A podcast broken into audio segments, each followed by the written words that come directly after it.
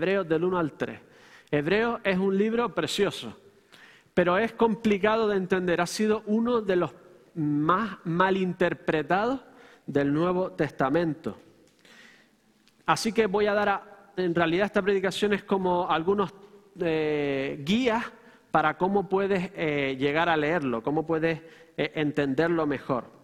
Así que lo que está haciendo Hebreos todo el rato es lo que más o menos lo que, yo, lo que voy a hacer yo ahora. Si te digo que Walmart es el mejor supermercado del mundo, ¿alguno conocéis Walmart? Cadena americana más grande del mundo. Te digo que es el mejor supermercado del mundo, enseguida te vendrían preguntas de, bueno, me puedes decir que es el que más vende del mundo, pero de ahí a ser el mejor, porque no hacen el salmorejo de hacendado que a mí tanto me gusta. Así que o hacen salmorejo de hacendado o no es el mejor supermercado del mundo. En cierta forma, decirte que es el mejor es algo subjetivo de, las cosas que yo creo o, pienso. ¿no? Si te digo que Walmart vende las armas más baratas de todos Estados Unidos, eso a ti tampoco te va a hacer una gran cosa, ¿no?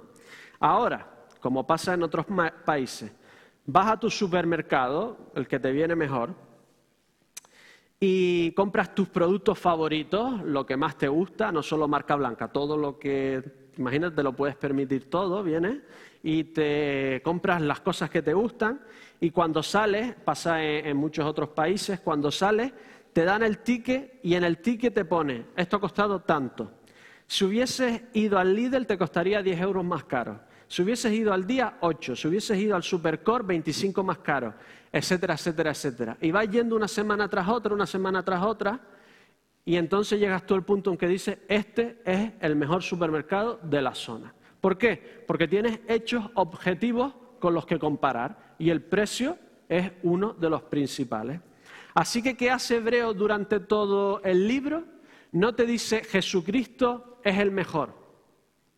Te dice, Jesucristo es mejor que, Jesucristo es mejor que, Jesucristo es mejor que, Jesucristo es mejor que. Por lo tanto, Jesucristo es el mejor. Si no eres tonto, cogí lo de Mediamarket, ¿vale? Sabiendo que Jesucristo es mejor que los ángeles, mejor que Moisés, mejor sumo sacerdote, mejor portador de un nuevo pacto, etcétera, etcétera, etcétera, Jesucristo es mejor objetivamente que todo lo anterior. Si no eres tonto, quédate con Jesucristo. Y en cierta forma es el mensaje de Hebreos para nosotros. Si crees que hay algo más, Jesucristo es la mejor y única opción. Jesucristo, según Hebreos, es mejor que los ángeles. Los ángeles eran muy importantes para los israelitas porque decía además que habían sido por medio de manos de ángeles que habían traído la ley a Moisés. O sea, eran los portadores de la ley y habían desarrollado bastantes eh, teologías y cosas sobre los ángeles, tenían una importancia tremenda.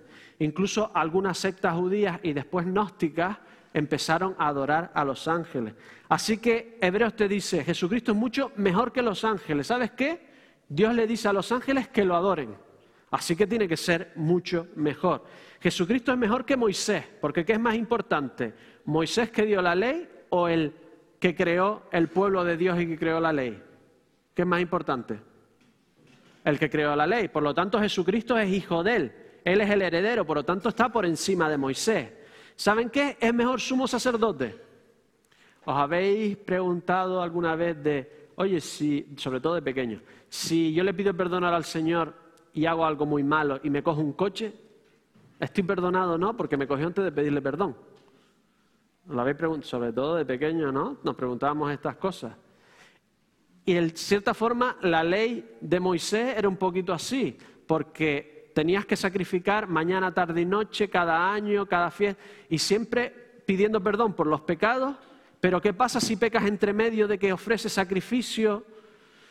Y el sacerdote también tiene que pedir perdón, pero ¿qué pasa si ha pedido perdón por sus pecados y después comete una falta y va a sacrificar y hasta sus...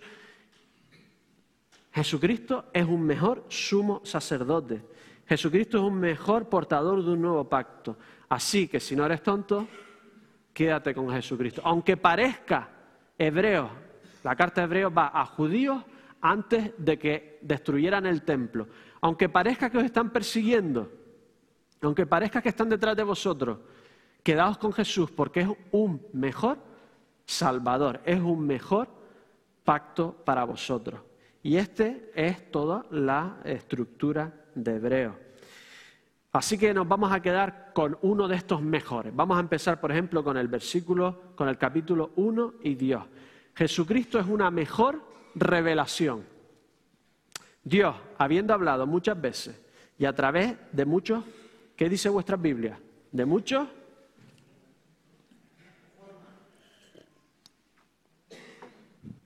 formas. Literalmente dice fragmentos, o sea, piezas. En otro tiempo a los padres por los profetas, es decir, a cada, libro del Antiguo Testamento, cada revelación es una pieza, es un fragmento, es un trozo, no es completo. En estos últimos días nos ha hablado por el Hijo, a, quien constituyó heredero de todo y por quien asimismo hizo todos los, ¿qué pone vuestra Biblia? Todo el universo. Literalmente pone, hizo los tiempos.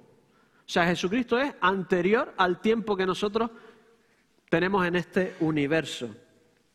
Es decir, en estos últimos días, si ellos estaban en los últimos días, ¿dónde estamos nosotros?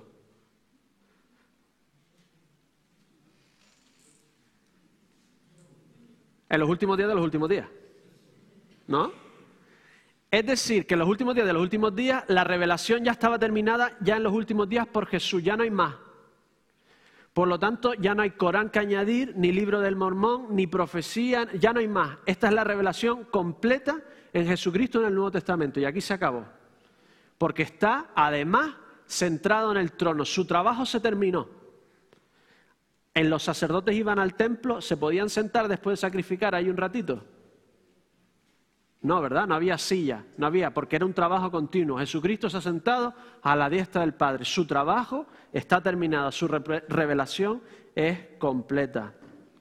Así que ellos recibieron revelación a trozos. Primero, según Salmo 19, los cielos cuentan la gloria de Dios. Recibieron toda la humanidad, recibido, según Romanos, la revelación general de la naturaleza, es curioso que la mayoría de científicos, los más creyentes son cosmólogos después de médicos. Me imagino que los médicos estarán jugando con la vida y la muerte todo el día, jugando me refiero, intentando ver esto y será más difícil no creer cuando se están enfrentando a la realidad de la muerte diaria, ¿no? Y después los cosmólogos, los que estudian el universo, son de los más creyentes. ¿Por qué? Porque en el universo, en las estrellas, en la forma en que Dios creó este mundo, en, todo lo que ven, pues muchos de ellos ven a Dios.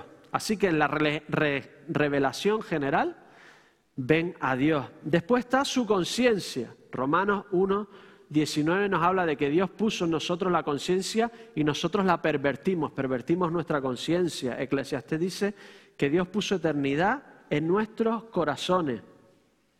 Así que Dios nos dio en nuestra conciencia qué es lo bueno y qué es lo malo. Y todos sabemos, todos tenemos la, cosa en la cabeza de que si hay un Dios tiene que ser bueno y yo tengo que portarme bien para llegar a Él. Todos tenemos eso. ¿Qué pasa si consigo portarme bien? Que me creo un santo, me enorgullezco. Los que se creen que lo hacen todo bien son insoportables. Me enorgullezco y estoy haciendo que lo que hago bien en realidad lo estoy utilizando para exaltarme a mí mismo, o sea que destruyo todo el bien que hago. Y si no consigo hacer el bien que estoy todo el día, soy mala gente, Dios me va a castigar, no voy a poder llegar al cielo, mira qué malo soy, lo intento, pero soy malo, caigo, caigo. Es decir, tenemos una conciencia que por nosotros mismos no nos llega para llegar a Dios. Y lo peor que hay, en realidad, es tener trozos de la verdad, pero no la verdad completa. Vamos a, a Mateo 23, 15. Mateo 23, 15. Tengo la sensación de que, no sé si lo puse en una diapositiva, pero la copié el versículo mal. Así que no es el 14, es el 15. Mira lo que le dice a los escribas, los expertos en la ley y a los fariseos Jesús. Dice, ay de vosotros, escribas y fariseos hipócritas, porque recorréis mar y tierra para ser un prosélito. Ellos hacían, intentaban hacer muchos prosélitos. Algunos creían que Dios los había esparcido por todo el imperio babilónico para que llevaran la ley a, todo, a todos sitios. Y cuando lo conseguís, cuando hacéis un prosélito, lo hacéis dos veces más hijo del infierno que vosotros. ¿Por qué? Porque conocían muchas partes de la verdad, pero no habían aceptado la verdad absoluta que era Jesucristo. Por lo tanto, convertían a alguien a su religión y evitaban que conociesen a Jesucristo. Por lo tanto, tener trozos de la verdad y no tenerla completa es lo peor que hay. Porque cuando te van a contar la verdad, ¿qué dices tú? Eso ya yo lo he oído, eso ya me suena. Y si has rechazado estos trozos que en total no son verdad, ya no quieres oír después la verdad, no quieres oír de nada más, ¿no? Ya yo todo eso lo he escuchado, no quiero saber. Por eso es importante no estar soltando el Evangelio a todo el mundo, tienen que estar preparados para oír, para que en el momento adecuado, que sea en el momento adecuado, Dios los toque. Si no van a decir, eso ya lo he oído, no, no me comas más la cabeza, ya yo he oído esas cosas. Lo peor que hay es tener trozos de la verdad, pero no toda la verdad. Es un poquito como tengo un cáncer, así que voy a medicina natural, homeopatía, acupuntura, voy al médico, dieta, y todas me dicen parte de la verdad, todos tienen algo de verdad, en cierta forma, todos tienen algo de verdad, ¿no? Intentamos ir a todo esto y ayudarnos de todo esto, ¿no? Eh, todas tienen parte de verdad. Por ejemplo, me decía uno, no tomo más leche porque no hay ningún mamífero adulto que tome leche. ¿Han oído ese argumento? Pero, ¿han visto algún mamífero adulto que cocine la comida? Ni adulto ni pequeño. Llevamos miles de años comiendo comida cocinada. O sea, no tenemos que hacer lo mismo que el resto. Se llevamos... Entonces, tienen verdades, pero parte de la verdad. El día que te tienen que operar y no te operas y no eres, eres capaz de coger toda la verdad, ayudarte de dietas, ayudarte de medicina natural, pero si te tienes que operar y quitarte el cáncer, vas al médico y te lo quitas, te mueres. Tienes que intentar adquirir toda la verdad. ¿Y saben dónde está toda la verdad? En Jesucristo. Miren lo que dice el Antiguo Testamento. No nos podemos quedar solo con el Antiguo. MacArthur en su libro Hebreo es de lo mejorcito que hay. Si quieres estudiar hebreo, coger el libro de MacArthur. Además creo que está allí, en la biblioteca. Dice, el Antiguo Testamento se entregó en porciones. A Noé le fue revelada la parte del mundo de la que vendría el Mesías. A Miqueas el pueblo en el que nacería. A Daniel el tiempo de su nacimiento. A Malaquías quien sería su precursor, Juan el Bautista. Jonás fue la tipificación de la resurrección, pero ningún profeta recibió la verdad total de Dios. Solo en Jesús se completó. Él es la revelación total y plena. Y es lo que te dice aquí. Versículo, a ver, versículo 2, Hebreos 1, 2. Dice, en estos últimos días nos ha hablado, ¿y qué pone en vuestras Biblias? Nos ha hablado os estoy animando a traerla, ¿no? Por el Hijo. ¿Saben que en griego no está el artículo él? Dice, nos ha hablado por hijo o en hijo. Es decir, Dios se ha revelado de muchas formas y muchas maneras, en visiones, a veces ha dictado, a veces ha utilizado la personalidad de profetas para que escriban. Dios ha utilizado, y ahora la revelación que ha hablado es Cristo. No son ni palabras, es una persona. La revelación completa de Dios es esta persona. ¿Y saben qué es increíble? Que todas las religiones te dicen, mira, haz esto, esto y esto, medita, pórtate bien, eh, no sé qué, no sé qué, no sé cuánto, y si lo haces, llegarás al cielo, llegarás a ver a Dios. ¿Y sabes qué te dice Jesucristo? ¿Qué te dice Dios? Mira, el cielo ha venido a ti. Recíbeme y entonces harás esto, esto, esto y esto es completamente diferente. No hay un solo pensamiento, una sola religión en este mundo que te diga, mira, lo que tienes que hacer es recibir a Dios y después que Él te ayude a hacer esto, esto, esto y esto. Esta es la revelación, es Jesucristo. Recibe a Dios y ya lo tendrás todo. ¿Qué quieres hacer para llegar a cuando este A ha venido aquí a ti?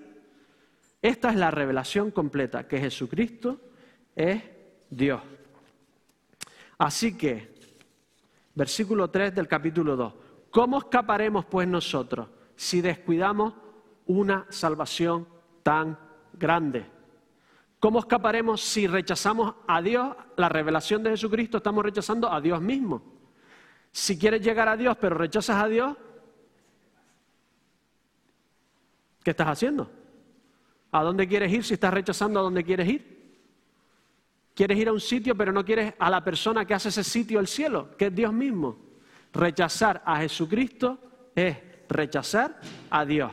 ¿Crees que estoy exagerando? Amén es sí o no.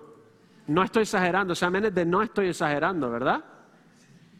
No, no estoy exagerando. Si rechazas a Jesucristo, rechazas a Dios, ¿no? Pero lo digo, decía que era dudoso lo del amén porque hay versículos aquí que parecen que, no, no dudoso lo que dijo nuestra hermana, dudoso que podamos ver que Jesucristo es Dios porque hay versículos en los que parece que Jesucristo es inferior al Padre. En esta misma carta, por ejemplo, leo, ¿a cuál de los ángeles dijo Dios jamás, mi hijo eres tú, yo te he engendrado hoy? Ni tampoco yo seré un padre para él y él será un hijo para mí. Aquí hay una subordinación, ¿sí o no?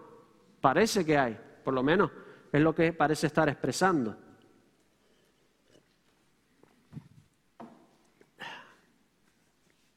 Hebreos 1.2, en estos últimos días nos ha hablado por el Hijo a quien constituyó heredero. ¿Quién lo constituyó? Dios Padre. ¿No? Entonces hay una especie de subordinación, lo engendró. ¿Qué está pasando aquí? Primer, primer pista o primer consejo para leer Hebreos, ¿cuál era? La primera de todas. ¿Qué es lo que está haciendo Hebreos todo el rato? Comparando, Jesús es mejor que, Jesús es mejor que. Segunda, en Hebreos, el autor de los Hebreos tiene dos aspectos. Es como si te vas a Mateo 24 en el que habla del fin del mundo. Habla de su fin del mundo y del fin del mundo total, pero los va mezclando. Y Hebreos hace lo mismo. Jesucristo se humilló. Filipenses 2.16. Él, siendo en forma de Dios, no estimó al ser igual a Dios como cosa que aferrarse, sino que se despojó a sí mismo, tomó la forma de siervo y se hizo semejante a los hombres. Mas aún, hallándose en la condición de hombre, se humilló a sí mismo, haciéndose obediente hasta la muerte y muerte de cruz. Por eso Dios también lo exaltó sobre todas las cosas y le dio un nombre que es sobre todo nombre, para que en el nombre de Jesús se doble toda rodilla de los que están en los cielos, en la tierra y debajo de la tierra. Es decir, Jesús era digno de toda, o la segunda persona de la Trinidad, o una de las personas de la Trinidad, era completamente digno de toda la gloria y toda la honra. ¿Qué hace? Se despoja a sí mismo de su gloria para hacerse persona. Dios haciéndose hombre. Entonces pierde toda esta gloria en cierta forma, ¿no? ¿Qué pasa? Que hace la obra de salvarnos y Dios lo glorifica y recupera toda esta gloria. Entonces Hebreo está haciendo exactamente lo mismo como Dios se hizo hombre y después el Padre lo volvió a glorificar, pues entonces a veces habla de Jesucristo como Dios y otras veces habla de cómo el Padre lo volvió a glorificar y las va mezclando. Porque los autores de la época les da igual la cronología, no eran más temáticos. O sea, si tú ves los evangelios, eh, menos Lucas que lo intenta ordenar, si ves las biografías de la época, ellos les daba igual lo que pasaba antes o después. Ellos ponían tema de guerra, Carlomagno, guerra, tema de amores, Salomón, amores. Y en cierta forma, Hebreos les da igual la cronología. Entonces lo mezcla todo el rato. Entonces la confusión está, está en no entender que cuando parece Jesús subordinado y todo y, inferior a Dios, está hablando de cuando Jesús se encarnó y Dios lo volvió a eh, exaltar. Todo esto de te he engendrado hoy, mi hijo eres tú. Primero, si le hablas a alguien que engendra, no le puedes hablar porque no te entendería. O sea que es un lenguaje de Salmos 2 y de Segunda de Samuel en el que el hijo, en el que Dios pone un rey. Y entonces este rey se convierte en su hijo porque hace la función de Dios que es gobernar. ¿Quién de vosotros hace el mismo trabajo que sus padres? ¿Su padre o su madre? ¿Alguno? ¿El mismo? ¿Nadie hace nadie el trabajo de sus padres? Nadie. Ni uno. Bueno, pues en la época sería al revés. Prácticamente nadie diría, ¿quién no hace el trabajo de su padre? y nadie levantaría la mano. ¿Por qué? Porque en la época ser hijo no era tan importante genéticamente, sino el que llevaba la tradición, el que sostenía la familia, el que llevaba el nombre. Lo de la genética, pues, podía ser hasta un siervo, podía ser un, un ahijado, podía ser un sobrino. No, no importaba, lo que importaba es que el hijo hacía la tradición del padre, el trabajo del padre, por lo tanto, el rey, cualquier rey, hacía en cierta forma la función de Dios que era gobernar. Por eso, cuando se hacía un rey, Dios le decía, mi hijo eres tú, estás haciendo en cierta forma mi función, hazla bien. Y todo es todo este lenguaje de engendrar, de hijo, etcétera, etcétera. Piper, John Piper lo resume así. Versículo 1, capítulo 1, versículo 2. En estos últimos días nos ha hablado por el Hijo, a quien constituyó heredero de todo y por quien asimismo hizo los tiempos, hizo el universo, lo hizo todo. ¿Qué viene primero? ¿Que Jesús hiciera el universo o que Dios lo exaltara y lo hiciera heredero de todo? ¿Qué viene primero? Eso es tan fácil, tengo que, nunca me acuerdo de no hacer preguntas tan fáciles. Primero universo y después heredero. El de Hebreos lo pone al revés y dice Piper, ¿sabes por qué lo pone al revés? Porque al autor de Hebreos le da igual cómo empezó, lo que quiere saber es cómo acaba.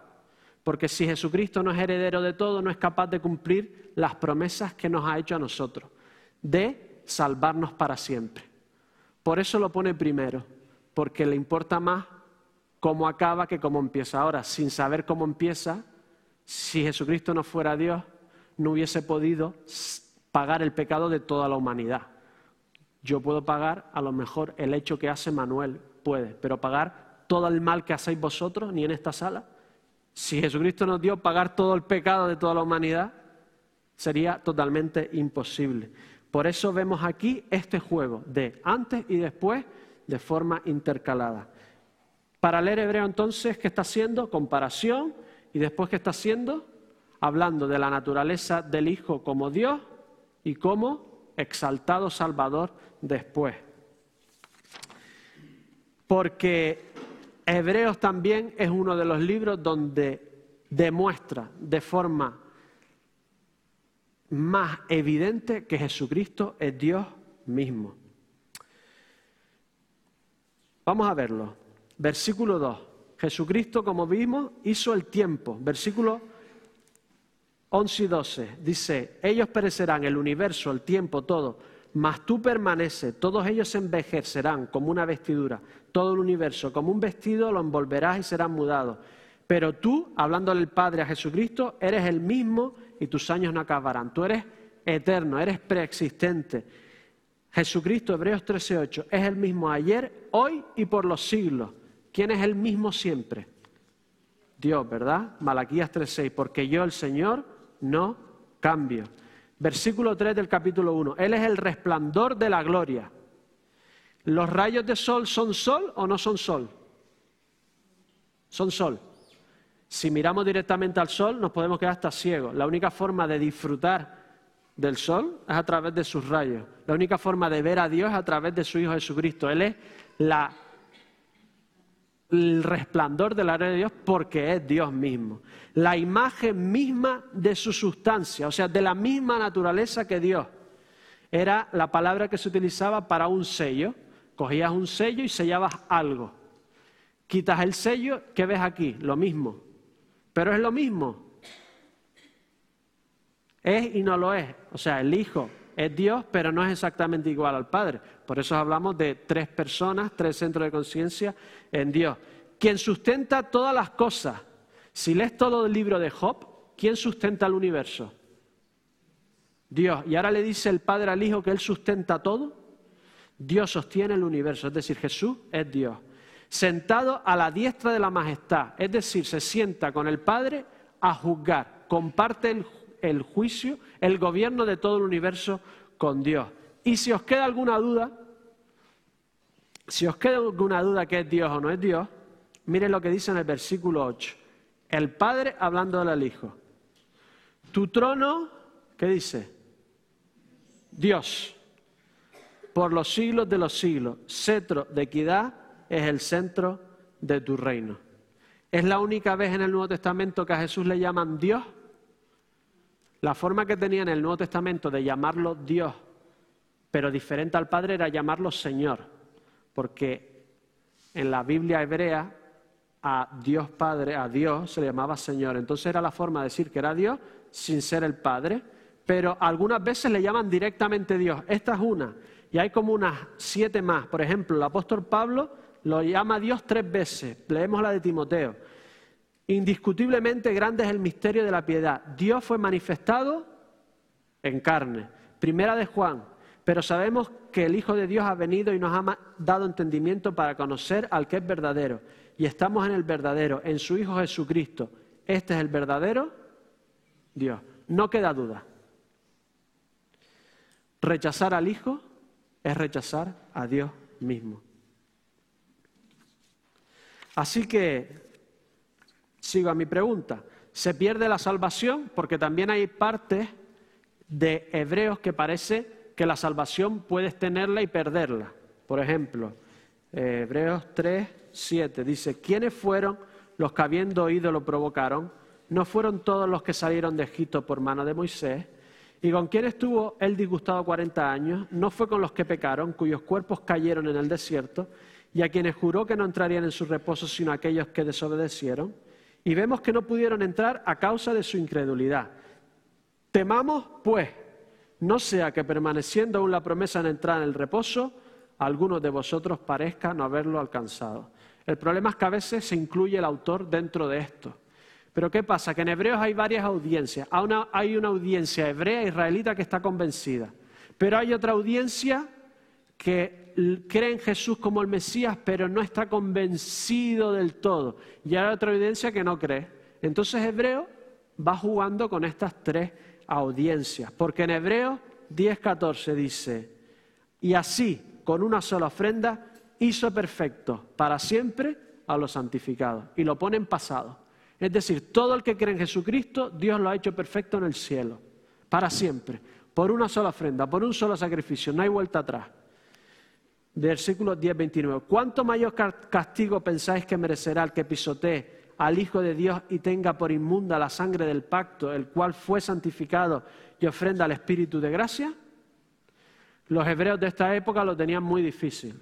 El sacerdote, sumo sacerdote Ananías, había prohibido que entraran en el templo y en la sinagoga, en el templo, la sinagoga no estoy seguro, pero en el templo cualquier cristiano.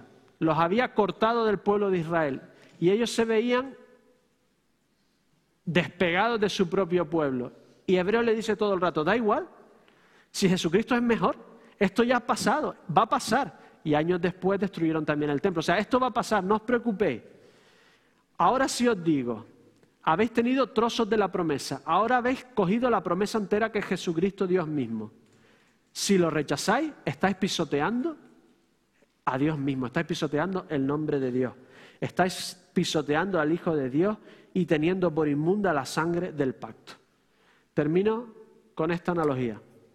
No es una analogía, es una historia de una cantante no muy conocida, pero de trasfondo cristiano, conocidilla en Estados Unidos. Y contaba ella en primera persona cómo fue a cantar en una boda lujosa.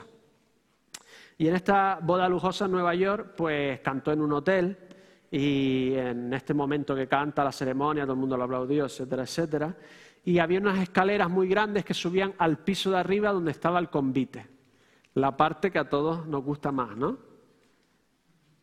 Suele ser la, la señora les gusta la parte del siquiero, el beso, lloran un poquito. A los hombres nosotros estamos pensando en la comida. Pues llegó el momento de la comida, ¿no? Y entonces ella fue con su marido a subir, a subir al segundo piso donde estaba eh, el convite. Y entonces todos iban allí, le decían el nombre, le decían en qué mesa se tenía que sentar a un número de camareros y de guardas que habían allí, ¿no? Entonces llegó ella, dijo su nombre, buscaron y no encontraron el nombre. Y le dijo, no está tu nombre aquí. Y ella dijo, bueno, pero yo soy la cantante, yo soy tal persona, yo he cantado, me habéis visto cantar y me han invitado al convite también. Y le dijo el de seguridad, no importa quién sea o qué hayas hecho, si tu nombre no está escrito en esta lista, no puedes entrar en el banquete. Por la vergüenza se cayó la boca, se fue y en el coche le preguntó al marido, ¿qué ha pasado? Y dice, pues mira, me mandaron la invitación y tenía tres meses para decir que sí, que iba al convite. Pero mañana, mañana, mañana, mañana, soy cantante, soy la que canta. Y voy a decir una cosa, y creo que es cierta. El infierno creo que está lleno de personas que creyeron en Jesús y que los podía salvar, pero no decidieron invitarlo a su vida.